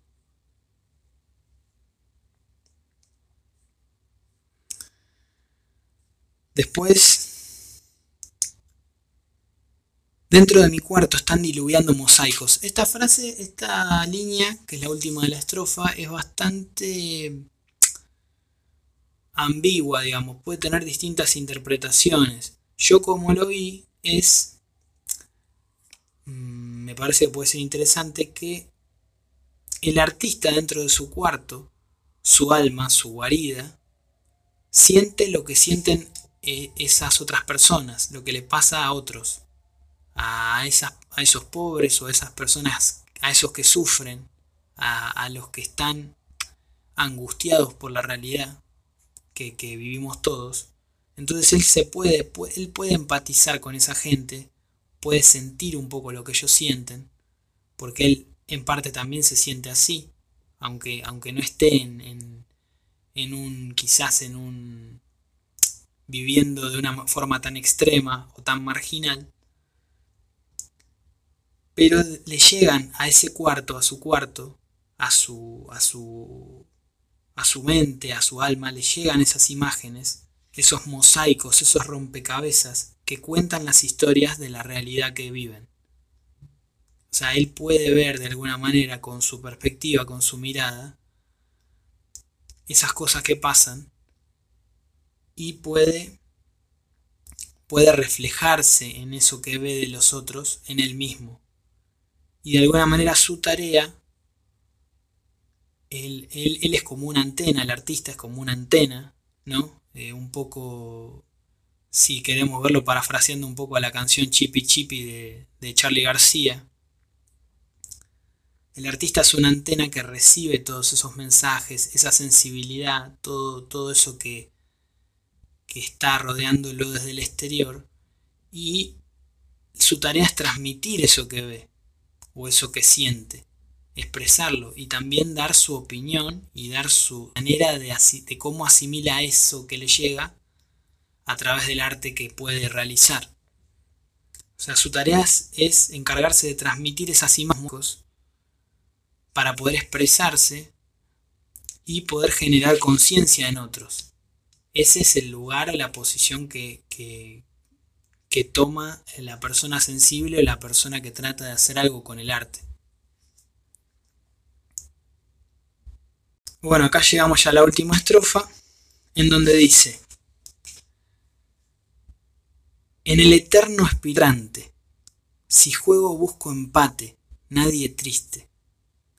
Son disputas eludibles. Peor que el que envidia es el que le gusta que le envidien. Aborrecibles.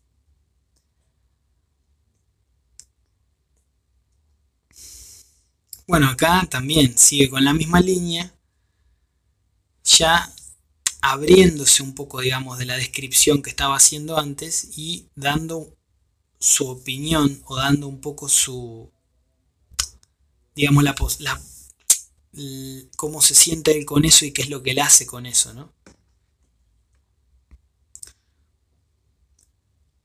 En el eterno espiral frustrante. Nuestra realidad se va degradando, nuestras vidas van cayendo en una espiral descendente donde cada día que pasa las reglas del juego se van endureciendo para todos.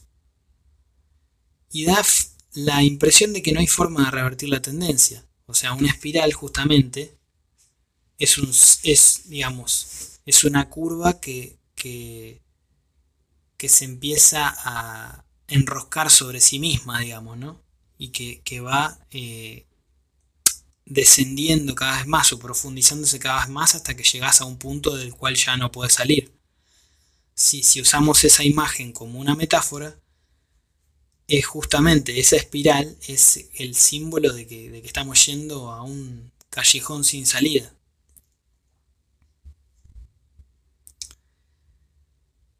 Y, eso, esa, esa, esa percepción que tenemos que nos damos, vamos dando cuenta de que todo se va a la mierda, es frustrante. Es, por eso es un eterno espiral frustrante, porque no termina, como que nunca terminamos de caer del todo, pero siempre vamos empeorando y, se va degradando todo a nuestro alrededor, con nosotros de alguna manera incluidos en eso también, porque no, no, no podemos abstraernos de que eso nos afecte y es, una frustración, o sea, nos deprime, nos agobia. Acá es donde él en la siguiente línea un poco se abre de esa descripción hablando de esto, pero ya con, con, una postura de cómo él lo toma. Es decir, donde dice, si juego busco empate, nadie triste. Eh, él lo que hace lo que hace a través de su vida y de, las expresiones de su vida, de su arte, no lo hace para qué, para, para ganarle a otro. ¿Cuál es el tema? El verdadero artista, la persona sensible que valora su alma y la de los demás, aquello que tenemos para dar, no mide la vida en términos de ganar o perder, éxito o fracaso. Lo importante para él es expresarse y ser uno con su arte, fluir con ella. Compartir lo mejor que tiene, sentirse útil abriéndose hacia los demás, siendo sincero y genuino. Pudiendo ser la voz de otros, un eco. Esa es la postura que toma ante la vida, ¿no? La persona sensible, la persona que puede expresarse a través de, cualquier tipo de arte o de forma creativa de expresión, ¿no? Que un poco todos tenemos esa beta internamente en nosotros. Hay gente que, directamente la ignora y no, la utiliza nunca. Y otra que se dedica a eso eh, y hasta puede llegar a vivir de eso, como hay artistas profesionales y otros que lo hacen simplemente por hobby y porque, porque les hace bien. O sea, el arte le hace bien a cualquiera, porque la expresión y, transmitir y decir lo que vos sentís en tu interior les guste o no a quien le guste, te libera y te hace sentir bien. Y te hace disfrutar y, te hace darle un sentido a tu vida. Fuera de todas las presiones y, la, y la negrura del ambiente en el que estamos metidos. Pero ¿cuál es el tema? Esto es muy interesante. Esta línea es, es genial. ¿Por qué? Porque acá, a través de, esta postura que él toma y de cómo él dice que él juega no para ganar, él, juega para... De alguna manera juega para jugar, juega para ser libre, juega por, porque lo disfruta, no juega para ganar. Y ahí está el tema, ahí e, ese es el gran problema que yo creo que está en la sociedad.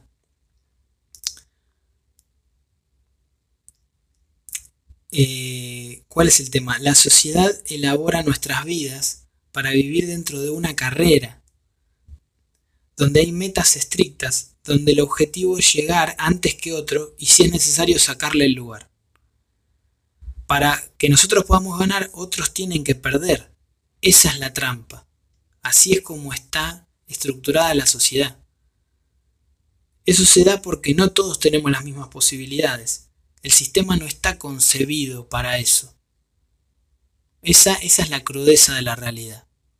Y ahí es donde está el gran problema de, de todo lo que nos pasa.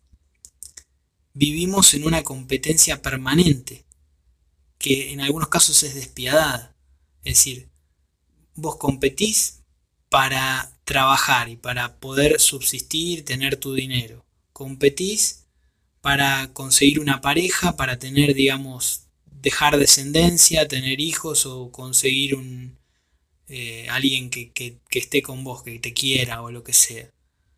Competís para estudiar y para estar, entre comillas, más preparado y tener más posibilidades para poder tener un mejor trabajo y poder eh, vivir más confortablemente.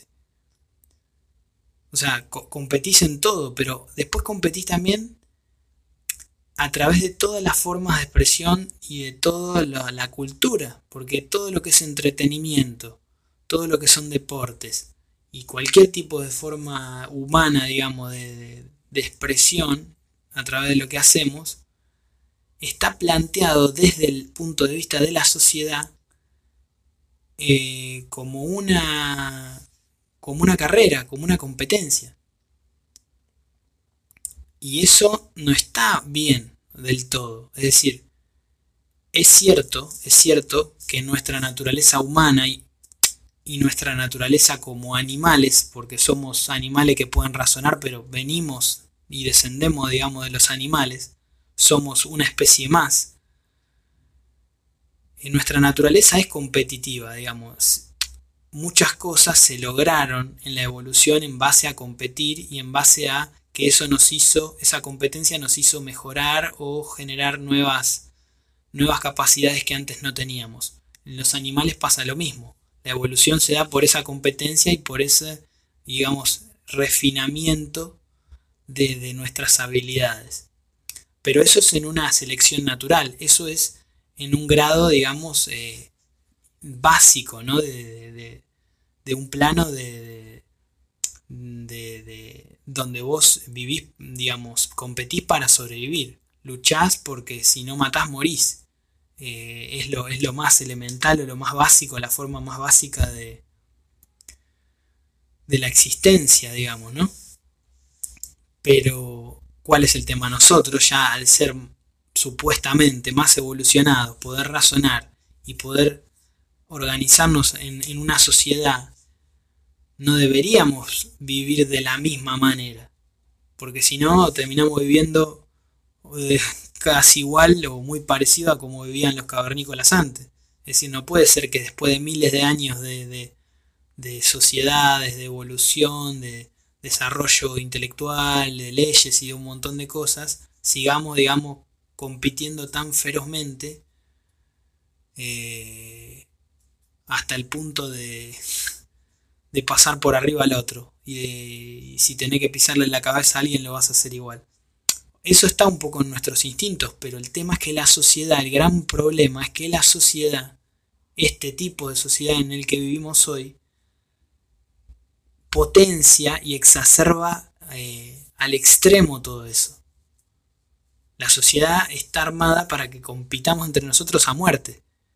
Como hay pocas posibilidades y como, como hay muy, poco, muy poca riqueza para, para mucha gente, por la desigualdad que está planteada en la sociedad y por la grieta que divide la sociedad en dos, es que es que si vos querés tener un lugar o querés ganarte el mango, tenés que desvivirte por eso y tenés que, digamos, hacer lo que sea para, para que no te saquen el lugar a vos y para, si es necesario, sacarle vos el lugar a otro.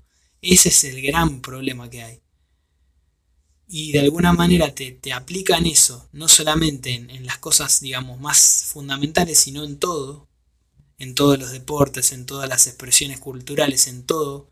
Todo está planteado en un formato competitivo. No solamente por un tema de, de, que eso puede ser atractivo, generar ingresos y por la, por la plata, sino por un tema de que quieras que no, un poco el mensaje subliminal que te están mandando con eso es te están haciendo eh, están naturalizando esa idea de que la única manera de vivir es compitiendo con otros.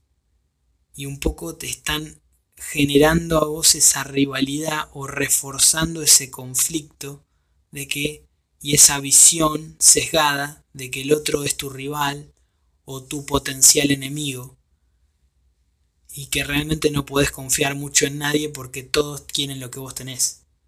E, es, como un refuerzo indirecto de toda esa idea.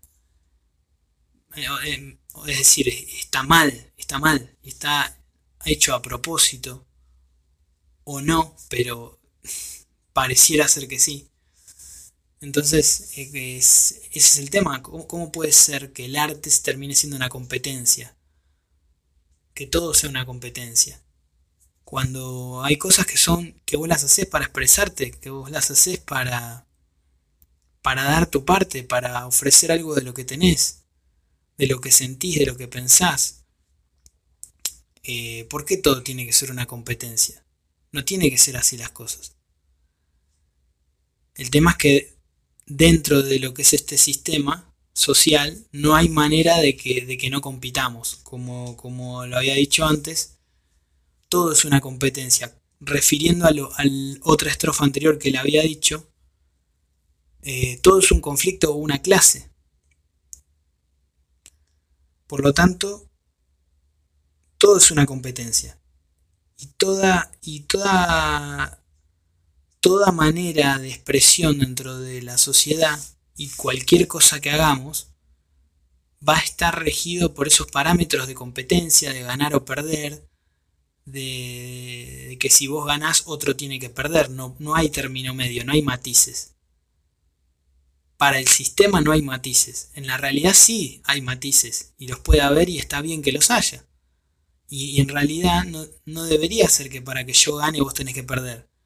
Lo mejor sería que podamos ganar los dos. Y lo mejor sería que todos podamos ganar un poco y vivir una vida digna. Pero como la sociedad es desigual, eso no se puede. Y la verdad es que la gente que maneja las cosas no quiere que la sociedad sea igual o sea equitativa porque eso significaría que ellos tendrían que dar mucho de lo que tienen, perder mucha de su riqueza para que los demás se equilibre un poco la balanza y los demás puedan vivir mejor. Entonces, por eso, como ellos no quieren y no van a querer perder sus privilegios, la desigualdad se va a seguir manteniendo, lamentablemente se va a seguir manteniendo. Pero es eso. Las personas, yo creo que, cualquier persona sensible o, más o menos que tenga empatía con los demás y que se dé cuenta de las cosas o de, lo que pasa a su alrededor, no, no quiere tener que, matar a otro, digamos, o perjudicar a otro o cagar a otro para poder tener lo, tuyo. Vos querés tener lo tuyo y te importa o lo necesitas, querés, querés, eh, no querés vivir mal, pero tampoco querés que, que otro viva mal porque vos vivís bien. Entonces en eso está el mensaje que le está dando. Si juego busco empate, nadie triste. Yo no juego para que otro pierda, yo juego para ganar yo. Pero lo mejor sería que. Lo mejor sería que empatemos. Lo mejor sería que podamos compartir eh, esa, ese beneficio todos y que nadie esté triste.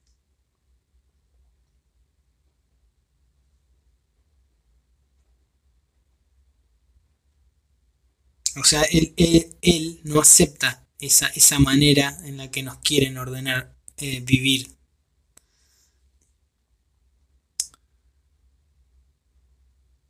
Por eso esas disputas son eludibles, se pueden esquivar, se podrían esquivar, si realmente nosotros nos pusiéramos, eh, nos planteáramos hacerlo y llevarlo a cabo. La sociedad podría ser de otra manera también.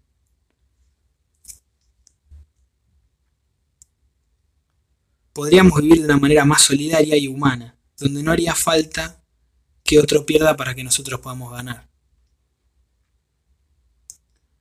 Buscar ese empate, por, eso buscar el empate que él dice, sería tratar de ayudar al otro a que consiga sus metas, a nosotros poder conseguir las nuestras, pero ayudar a los demás a que también la consigan. Es decir, tratar, tratar de ser felices todos, no solamente que lo que importe sea lo tuyo y, los demás no. A que todos vivamos una vida plena y sin, sin marginar a nadie. Esa debería ser la actitud que tendríamos que tener en todo nivel.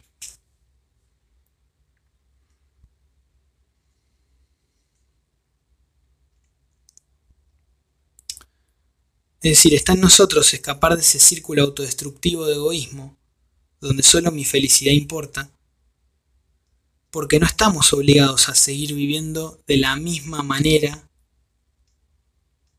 que se vivió hasta ahora, de, que nos, digamos, nos inculca la cultura o la tradición, nuestros padres o, o generaciones pasadas. Y en la última línea bueno, habla un poco de esos, de esos ricos y misericordias, ¿no? Y de esa gente que, más allá del dinero o no, es pobre en su interior, que está, que está como marchita en su interior. Donde dice, peor que el que envidia es el que le gusta que le envidien. Porque por todas estas indiferencias, esta desigualdad, injusticia que hay en la sociedad,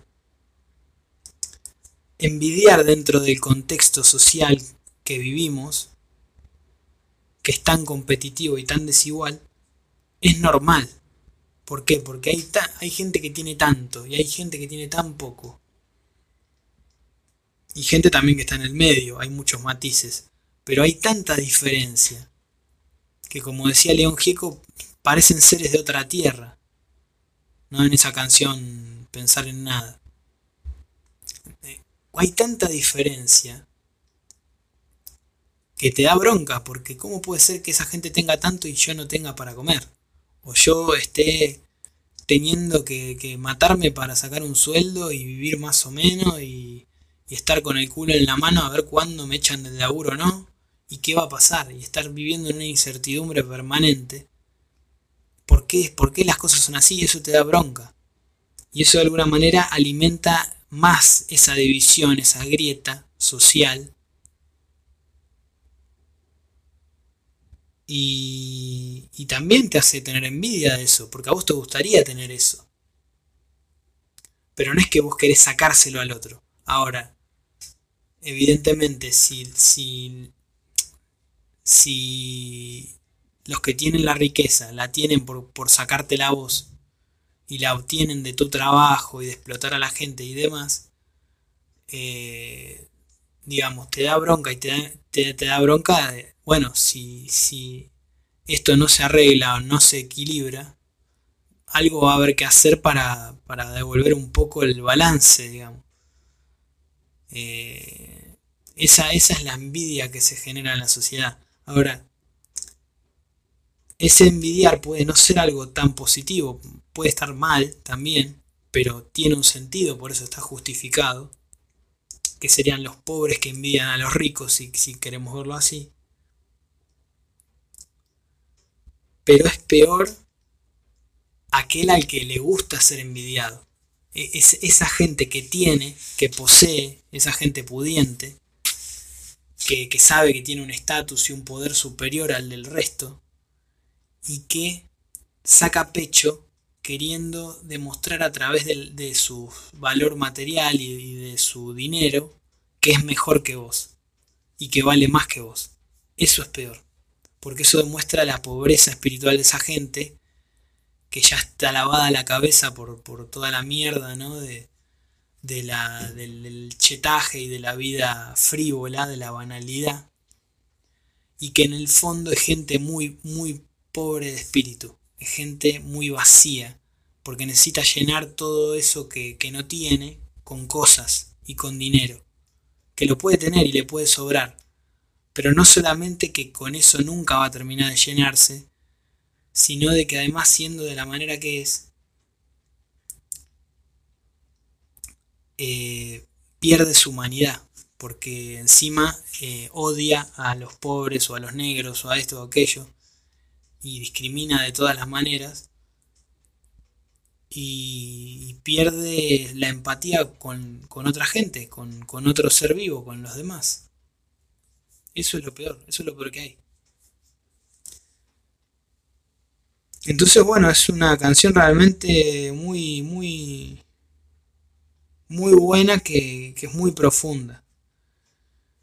Así que bueno, muchas gracias por haber escuchado. Eh, los invito a que me sigan en el canal de YouTube, Jardín del Sonido, en Instagram, Jardín del Sonido. También eh, ahora estoy en Anchor, Spotify y algunos otros canales de podcast.